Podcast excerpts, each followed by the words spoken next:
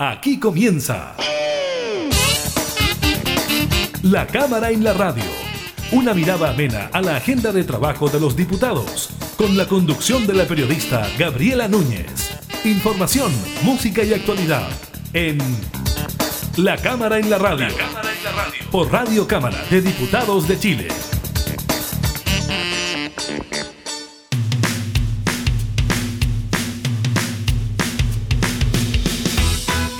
¿Qué tal? ¿Cómo están? Bienvenidos, bienvenidas a un nuevo programa de la Cámara en la Radio. Estamos junto a ustedes, como siempre, entregando información legislativa y temas de actualidad. En esta oportunidad estaremos conversando con el diputado de la UDI, Cristian Lavé, sobre el proyecto que entrega un bono de 200 mil pesos para aquellos que se quedaron sin ahorros provisionales producto del primer y segundo retiro del 10%. También conversaremos sobre los feriados irrenunciables para las elecciones del 15 y 16 de mayo. Estaremos revisando también esta coordinación entre la Universidad Católica y Sinovac para producir vacunas en nuestro país, por eso es que están llegando científicos chinos a Chile. También le estaremos comentando de la operación Renta. El Servicio de Impuestos Internos autorizó la devolución anticipada a más de 1.900.000 contribuyentes. Y también estaremos revisando esta nueva propuesta del gobierno en el marco de la agenda de los mínimos comunes que se está trabajando con el Congreso, que incluye un IFE ampliado al 100% al registro social de hogares y una mayor deuda pública. Iniciamos la cámara en la radio.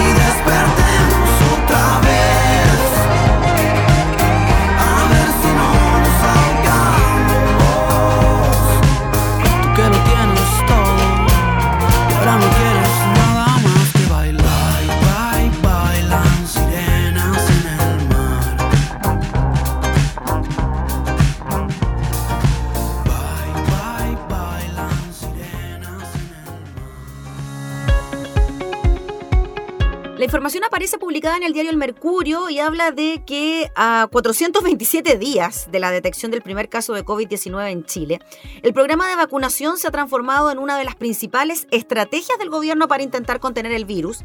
Y si se habla de inmunización, la fórmula CoronaVac del laboratorio chino Sinovac ha permitido que el plan de inoculación chileno haya sido reconocido mundialmente como uno de los más rápidos a la fecha. Hasta ayer, 12,6 millones de los 14,8 millones de dosis que se han puesto a nivel nacional fueron producidas por la compañía afiancada en Beijing, que cada día afianza su lazo con el país y que por estos días coordina la que podría ser su llegada definitiva. Los contactos con Sinovac tienen origen en una relación científica de años que mantienen expertos de la Pontificia Universidad Católica, en virtud de la cual han trabajado en vacunas para virus respiratorio. A raíz de esto, durante el año pasado, la PUC consiguió liderar un estudio de efectividad de la vacuna anti-COVID-19 que hasta hoy se realiza en más de 2.300 voluntarios y que permitió que el gobierno firmara un convenio por hasta 20 millones de viales por los próximos tres años, con una rebaja de cerca del 25% del precio de estos. Por lo mismo, no es de extrañar que sea la institución académica la que está coordinando y facilitando la llegada del laboratorio chino que busca instalarse con una planta en Chile para así abastecer la demanda de toda Latinoamérica. Conversábamos precisamente de esto con el diputado José Miguel Castro, que nos decía que él confiaba en que incluso esta planta pudiese instalarse en Antofagasta. El centro podría instalarse en Santiago o en regiones considerando también que la Universidad Católica posee un acuerdo con la Universidad de Antofagasta, y ahí está el dato, y la Universidad de Chile para trabajar en el desarrollo de vacunas en la ciudad nortina. ¿Qué dice el rector de la Pontificia Universidad Católica, Ignacio Sánchez? Aseguró al Mercurio que este año y en medio del trabajo en pandemia se han fortalecido los vínculos. Sinovac sabe lo que significa Chile en términos de proyección regional, lo que significa esta universidad en términos de proyección universitaria de toda la región. El laboratorio Sinovac Biotech tiene intenciones de establecer una planta de fabricación de vacunas en Latinoamérica y decide que nuestro país puede ser muy buen lugar. Entonces, dice Ignacio Sánchez, nos piden que trabajemos en conjunto su llegada desde el punto de vista de la ciencia y de los investigadores del trabajo de laboratorio y que le demos algunas conexiones para desarrollar una planta de producción. En ese aspecto, lo que ellos quisieran es, junto con trabajar en la vacuna contra el COVID-19, hacerlo también en otras. Hay que recordar que ellos tienen vacunas contra influenza, la hepatitis, es una farmacéutica muy reconocida, dice el rector de la PUC. Cada semana el plan de inmunización contra el COVID-19 sigue progresando y se acerca más al límite de edad en el cual las fórmulas están aprobadas, es decir, los mayores de 18 años en el caso de Sinovac y de 16 en el caso de Pfizer. Es por esto que la Universidad Católica ya avanza en un nuevo protocolo para realizar un segundo estudio clínico en fase 3, pero esta vez en menores de entre 3 y 16 años. La propuesta que estamos trabajando es hacer un protocolo de 5.000 niños en Chile desde los 3 años hasta los 16. Cuando se habla de un protocolo en adultos no es tan importante la categorización en edad, es decir, entre un adulto de 40 y 50 no son tan distintas las respuestas. Sin embargo, cuando se organiza un protocolo en menores de 3 a 16 años, obviamente tiene que tener un cierto número de voluntarios entre los 3 y los 6, entre los 6 y los 9. Por eso llama la atención que tengan que ser 5.000, cuando el estudio que ya reclutamos en adultos comprende 2.300 voluntarios, sostiene el rector y médico pediatra especialista en enfermedades respiratorias. Por lo mismo, debido al mayor volumen de voluntarios que requiere este estudio de niños, la inversión para realizarlo también aumenta. Mientras el primer análisis en adultos tuvo un costo de cerca de 6 millones de dólares, esta vez la universidad calcula que se necesitan entre 10 y 12 millones de dólares. La PUC ya se encuentra en una campaña para conseguir aportes privados y estatales para idealmente iniciar el reclutamiento en julio e ir teniendo resultados de efectividad, de elevación de anticuerpos cerca de octubre y ojalá hacia fin de año poder vacunar a la población infantil, dice el rector de la Católica. Si bien la inversión es alta, el rector agrega que si logramos tener disponibilidad de vacunas y precio preferente, es más conveniente ese convenio a que el laboratorio financie el estudio porque puedes poner 10 millones, ahorrarse 40, esto de dólares, dependiendo de la negociación que se haga con el precio final. Con el primer convenio se logró reducir en cerca de un 25% el precio de cada vacuna adquirida y garantizó la llegada de hasta 20 millones de dosis.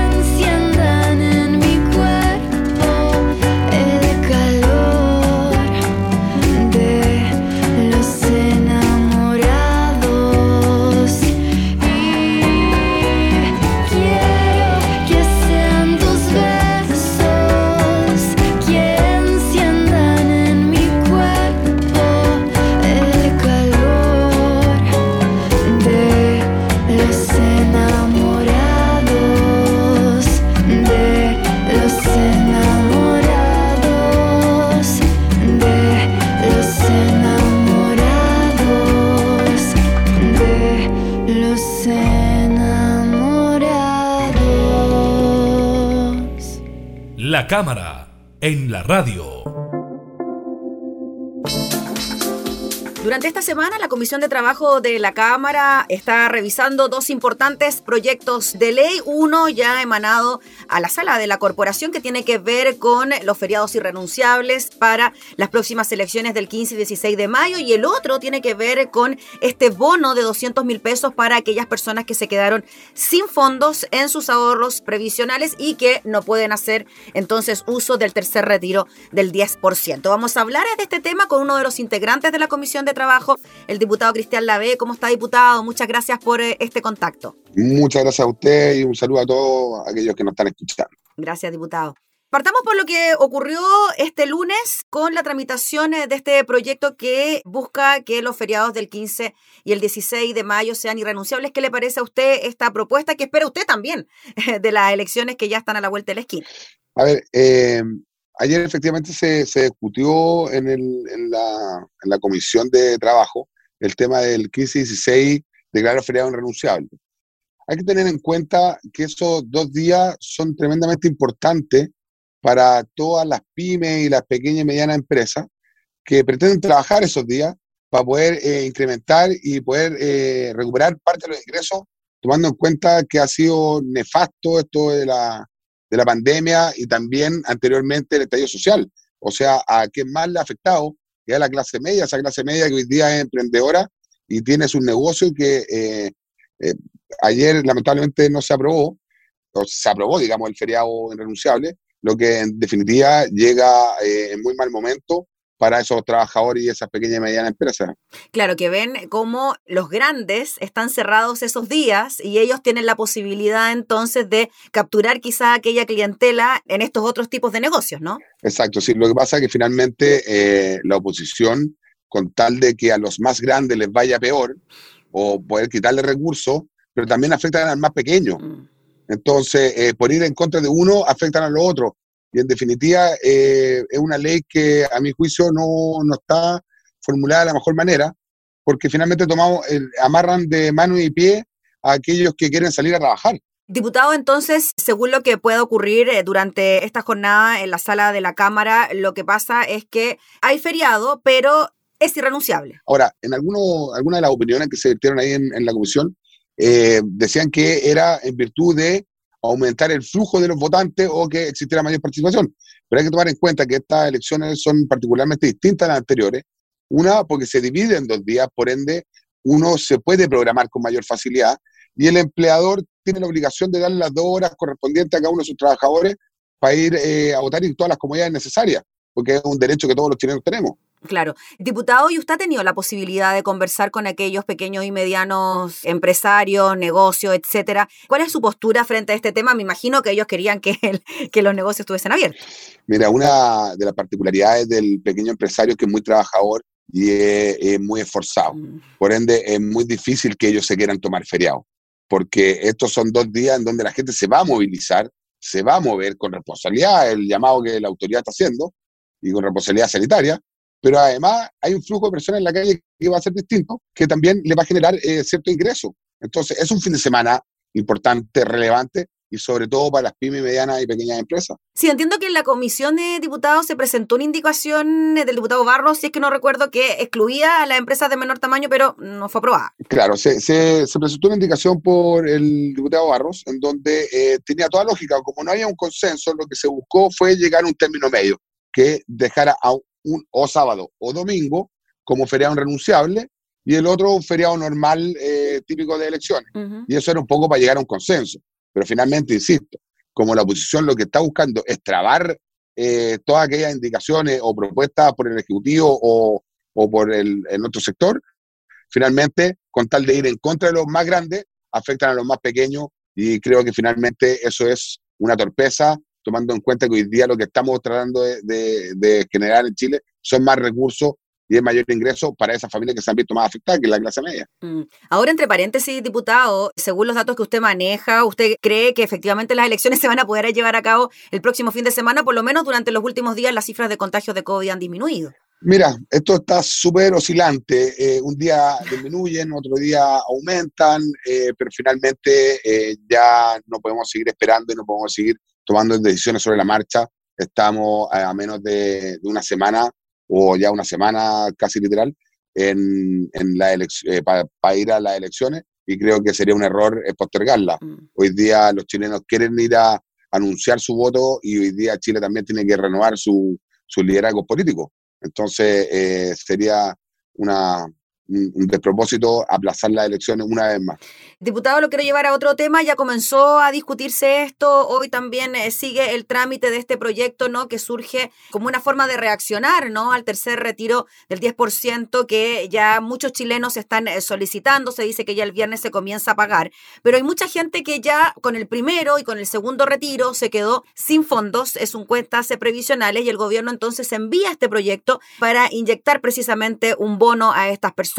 ¿Cómo ve usted esta iniciativa? ¿Qué pudo usted también rescatar de lo que dijo el ministro Melero en la comisión? Son varias cosas. Primero, efectivamente, como todos sabemos, el tercer, retiro se aprobó eh, tras un fallo del, Tribunal Constitucional, lo cual eh, dejó fuera una propuesta que traía el Ejecutivo, que era bastante sólida y bastante contundente, que primero entregaba un, fondo o un bono a aquellas personas, a esas 3, millones de personas que quedaron sin, eh, sin previsión por los retiros anteriores, que son por lo general los jóvenes, y estas lagunas se producen en los jóvenes eh, entre 25 a 35 años, que son los más afectados con el, con el retiro.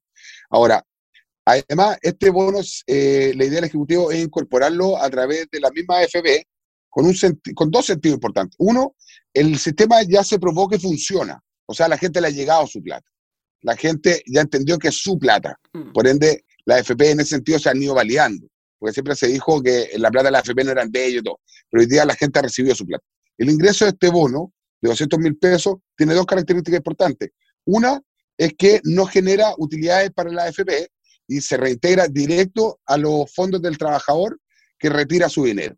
Entonces, eso es muy importante recalcarlo. Y lo otro, porque en algún momento eh, plantearon que se, se de manera directa a las cuentas de las personas. Pero la idea del Ejecutivo es que sea a través de la cuenta de FP, porque ya existe el sistema de las personas que deben pensión de alimentos, se le pueda retener esa plata. En caso contrario, tendríamos que buscar un mecanismo nuevo mm. y entorpecería y entorpecería el ingreso de estos 200 mil pesos a las personas que hoy día lo necesitan. O sea, insisto, la oposición está pidiendo más aporte y más propuestas del, Ejecutivo, y cuando llega una propuesta que es sólida, contundente, la traban. Y hoy día hay un consenso general en que el bono es importante en, la comisión, pero eh, hay eh, diputados que creen que finalmente es una es como una, una pasada por debajo para la FP, pero eso es todo lo contrario, es directo beneficio. Se cuestiona, disculpe diputado, que la plata vaya directo a la AFP cuando en la reforma previsional se decía que ni un peso más iba a ir a las AFP. Claro, pero eh, la reforma hoy día está descansando y durmiendo en el Senado hace varios meses atrás, entonces tampoco han sido capaces de generar una discusión. O sea, probablemente la AFP hay que remodelarla, hay que trabajarla, hay que discutirlo. Pero hoy día la gente no tiene que comer hoy día, la gente tiene el problema hoy día. Y lo que está haciendo el Ejecutivo es llegar eh, con una solución contundente. Diputado, y este proyecto también eh, viene de la mano con un mecanismo de recuperación de los ahorros previsionales, ¿no? Es un proyecto que viene junto bajo estas dos premisas. Hay quizás más aprobación en lo primero que estábamos hablando, ¿no? Del bono, quizás hay más discrepancias con el tema del reintegro. Me refiero por lo que está ocurriendo al interior de la comisión. Efectivamente, es un proyecto que viene en conjunto con estas dos patitas, una que es el, bono de los 200 mil y el otro el reintegro que tiene que ver con el 1% eh, integrado por el, por empleador y el 1% que se haría a cargo el Estado. Pero eh, finalmente, claro, hay mucho escepticismo con respecto al segundo tema, pero lo importante, porque si se van a reformar la FP o lo que vaya a pasar, da igual si esa plata va a seguir siendo los chilenos, si lo importante es poder, eh, porque una cosa es el problema de hoy, que los 200 mil pesos llegan a buena hora y generan una, una cierta ayuda, pero también tenemos que pensar en el futuro de todos esos cotizantes que tenemos que eh, pensar en su, en, su jubilación futura. Entonces, eso es lo que está haciendo el gobierno. El gobierno lo que está haciendo es entregar una solución inmediata hoy día a esos 3 millones de personas que no tienen fondo y además está prolongando y ayudando y tomando una decisión con, un, eh, con cara hacia el futuro. Para eso, ojo, que los más afectados van a ser los jóvenes de 35 y 35 de hoy día, que hoy día tienen menos eh, ahorros. Diputado, ¿usted cree que se puede optar por separar el proyecto pensando precisamente en eso, de que quizás la segunda parte no genera tanto apoyo? Probablemente la oposición quiera eh, desarticular este proyecto. Eh, vamos a ver qué pasa. Hoy día a las diez y media hay, hay sesión de, de la Comisión de Trabajo mm. y vamos a seguir discutiendo esto. Pero puede ser que sea una propuesta o presenten alguna indicación. Diputado, finalmente, para la gente que está esperando estas 200 mil pesos, en verdad es mucha gente, son más de 3 millones de personas. ¿Cuándo cree usted que pueda ser esto una realidad, no? Porque claro, ya la gente comenzó a hacer el trámite para el tercer retiro y se produce esa ansiedad, ¿no? Por recibir esta plata. Sí, lo que pasa es que hoy día, el, yo lo dije en algún momento hace, hace unos días atrás, el bono de los 200 mil pesos tiene que ser urgente y tiene que ser eh, equivalente al retiro del 10%, o sea, tienen que ir avanzando paralelamente. Porque si no, nuevamente vamos a discriminar, sin querer discriminar, entre unos chilenos que hoy día pueden sacar el 10% y otros que no tienen que sacar, por diversos motivos. Entonces, hoy día nuestra responsabilidad y lo que nosotros queremos, lo que nosotros tenemos que hacer, lo que la gente quiere que hacer, quiere que nosotros eh, logremos y ya empezar a cambiar un poco la política como ha estado hasta el momento de, hoy día, es generar eh, eh, equidad en todos. O sea, finalmente que todos puedan tener eh, algo y si el, Estado tiene que aportar, tendrá que aportar y si la otra persona tiene que retirar el 10% lo tiene que hacer, pero tiene que ir en, paralelo porque si no se produce un desorden en general para la persona. Y finalmente, diputado, en cuanto al reintegro, ¿usted está de acuerdo que sea un punto de cargo al empleador y un punto de cargo al Estado para hacer el reintegro de estas platas? Absolutamente. Yo creo que finalmente este es un tema que lo tiene que ver tanto el Estado, tiene que ir en ayuda de, las personas y, mejorar su, su futuro y sus próximas pensiones. Y además el, el, empleador también tiene que hacer un esfuerzo adicional para mejorar la calidad de los trabajadores. Hoy día sabemos que los trabajadores son el pilar fundamental de este país y son aquellos que mueven también la economía y así la sociedad también. Muy bien, pues diputado La le agradecemos enormemente por el contacto para hablar de estos temas que generan gran expectativa, gran atención por parte de la ciudadanía. Así que estaremos atentos a la tramitación de los dos durante esta semana en la Cámara. Que esté muy bien, diputado. Gracias por su tiempo. Muchas gracias. Gracias. Saludos a todos. Chao, chao. Gracias. Era el diputado Cristian Lave hablando entonces sobre los feriados irrenunciables de las elecciones y sobre el bono de 200 mil pesos para quienes se quedaron sin ahorros previsionales.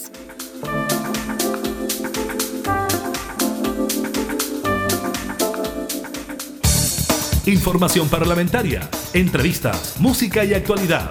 Todo esto y mucho más en La Cámara en la Radio. La Cámara en la Radio. Con la conducción de la periodista Gabriela Núñez.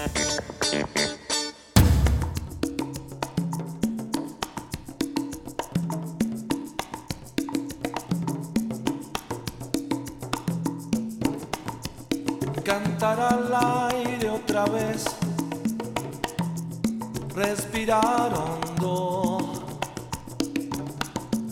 cantar al aire otra vez, es saber y soñar un nuevo rumbo.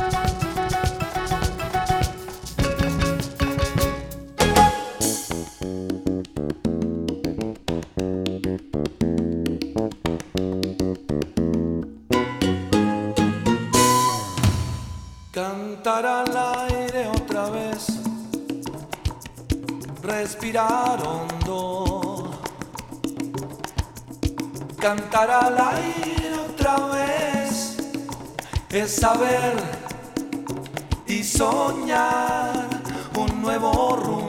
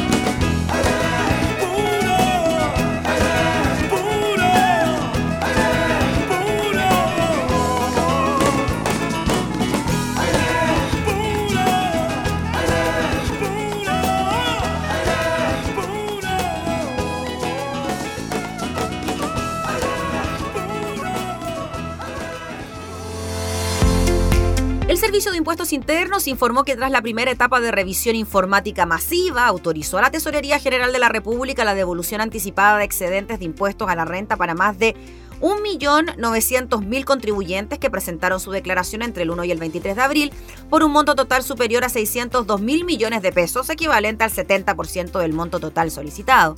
En esta primera etapa presentaron su declaración de renta 2.513.683 contribuyentes, de las cuales 2.076.304 correspondían a solicitudes de devolución de impuestos. De ellas, 1.933.388 solicitudes fueron aceptadas por el servicio, las que representan un 93% del total de las solicitudes de devolución. Del total, 1.704.690 casos corresponden a personas y 228.698 empresas quienes podrán recibir su devolución el 12 de mayo si solicitaron una transferencia electrónica.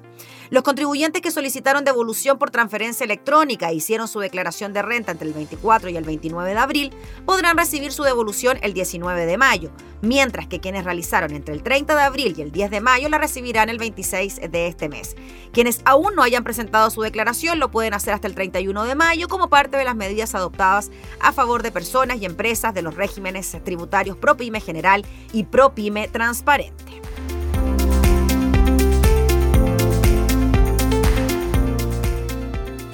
Y si me estoy volviendo loca,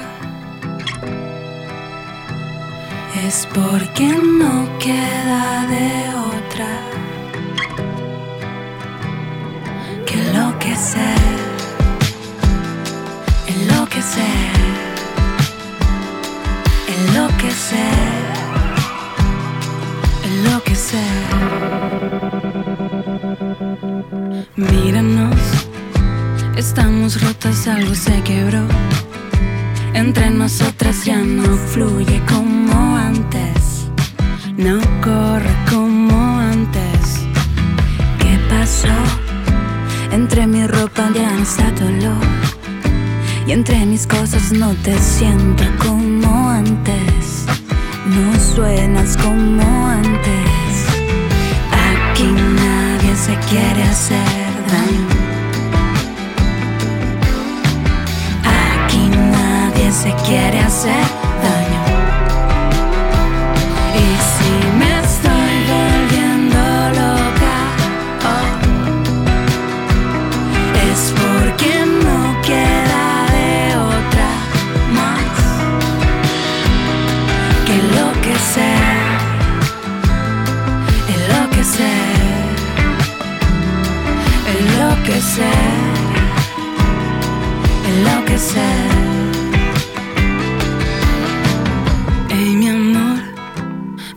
nuestra cama ya no somos dos. Y entre las sábanas te enredas como antes. Me enredo como antes. No ves, no ves cómo esto duele. Y la verdad tampoco me conviene. Me confunde la realidad. Ya no entiendo si te quedas o si te vas. Ya que nadie se quiere hacer daño.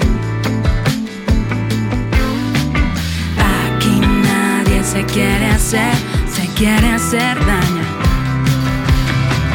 Cuando yo te miro pienso, pienso que todo se puso denso. Gracias por todo lo que me ha dado. Es mucho más de lo que hubiese imaginado.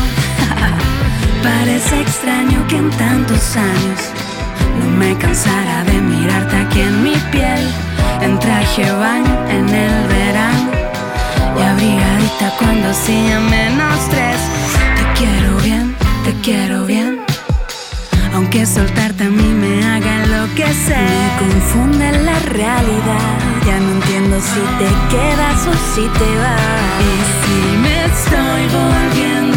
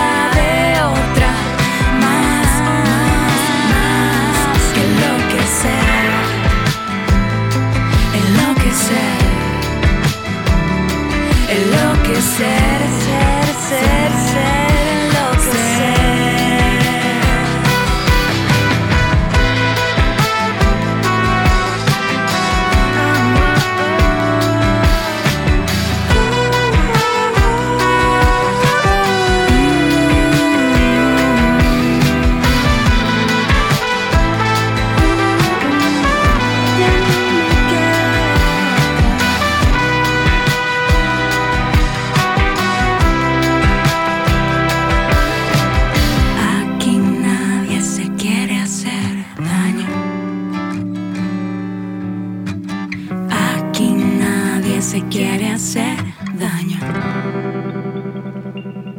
La cámara, la cámara en la radio. En la radio. En medio del diálogo iniciado entre el gobierno y el Congreso para la búsqueda de una agenda de mínimos comunes, el Ejecutivo elaboró una propuesta que ya está circulando en la oposición que plantea aumentar la cobertura del IFE ampliado al 100% del registro social de hogares y otra serie de medidas que para su financiamiento requerirían solicitar el aumento de la deuda pública. El documento de tres páginas al que tuvo acceso la tercera sobre medidas extraordinarias de apoyo a las familias y pymes en un contexto institucional para enfrentar la pandemia provocada por el COVID-19 propone inyectar recursos a las pymes y aliviarlas de sus impuestos y gastos, revisar materias tributarias para quienes ganan más paguen más impuestos para financiar las ayudas. Con esto se busca profundizar las ayudas a las familias chilenas que tantos dolores han sufrido por la pandemia, dice el documento. Detalle de lo que incluye la propuesta. Apoyo y reimpulso a las pymes del país. Según detalle el documento, consiste en la creación de un programa especial COVID-19 de apoyo a las pymes con una inyección especial de recursos por mil millones de dólares para financiar subsidios a las pequeñas y medianas empresas. Su objetivo es generar un mecanismo de apoyo expedito y flexible para que las pymes puedan financiar sus gastos básicos de funcionamiento, como remuneraciones de sus trabajadores, arriendo y servicios básicos, entre otros con el fin de incentivar los apoyos entregados para promover el empleo, tanto en las pymes como en las empresas en general, se fortalecerán los subsidios Regresa, Contrata, Protege y Empleate, implementados a través del CENSE por medio de modificaciones al programa vigente para que permitan un mayor uso y extensión. Se propone eliminar el pago de concesiones de parques nacionales y borde costero, eximir de pagos de rentas y tarifas de concesiones marítimas cuya actividad se relacione con escuelas de deportes náuticos, arriendo de equipos náuticos, mercado, feria, kiosco, restaurante, fuente de soda, cocinería, discoteca, hostal, resort, hotel, camping, recinto turístico, arriendo de cabañas u otra infraestructura. Se da también a conocer en este detalle. También hay medidas tributarias para ir en apoyo a las pymes y a las familias, con el fin de aliviar la carga para las pequeñas y medianas empresas del país. Se implementarán medidas por vía administrativa y legal para contribuir a su apoyo en el contexto de la pandemia, como postergación del IVA y un proyecto de ley de alivio tributario Respecto al primer punto, la propuesta establece que se propondrá la postergación del pago del IVA para los meses de mayo, junio, julio y agosto para pymes con caídas en sus ventas de un 20% o más a través de la modificación del decreto vigente. Sobre el proyecto de ley de alivio tributario a las pymes, esto contempla una disminución transitoria hasta el 31 de diciembre del año 2021 de la tasa de interés penal desde un 1,5 a un 0,5% mensual por cada mes o fracción de mes por mora en el pago de todo tipo de impuestos y contribuciones. También dentro de las ayudas sociales se habla de aumentar la cobertura del ingreso familiar de emergencia del actual 80, llegando al 100% del registro social de hogares. También un reforzamiento de recursos para el apoyo sanitario, recursos adicionales para enfrentar la crisis, así como el proceso de vacunación. Se reforzará el sector salud, el financiamiento, inyectando recursos para la atención primaria y también para los servicios de salud. Y también hay un aumento de la emisión de la deuda pública para el financiamiento de este nuevo paquete de medidas de apoyo a las familias, trabajadores y pymes, se requerirá contar con recursos adicionales, por tanto será necesario evaluar la necesidad de solicitar una nueva autorización de deuda pública ante el Congreso Nacional, sostiene el documento del Ejecutivo.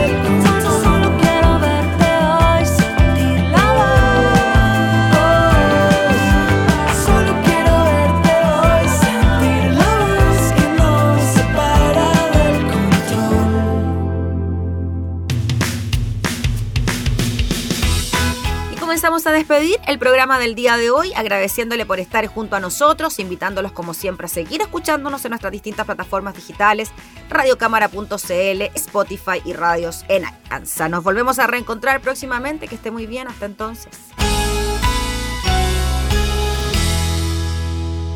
Hemos presentado La Cámara en la Radio, una mirada amena a la agenda de trabajo de los diputados.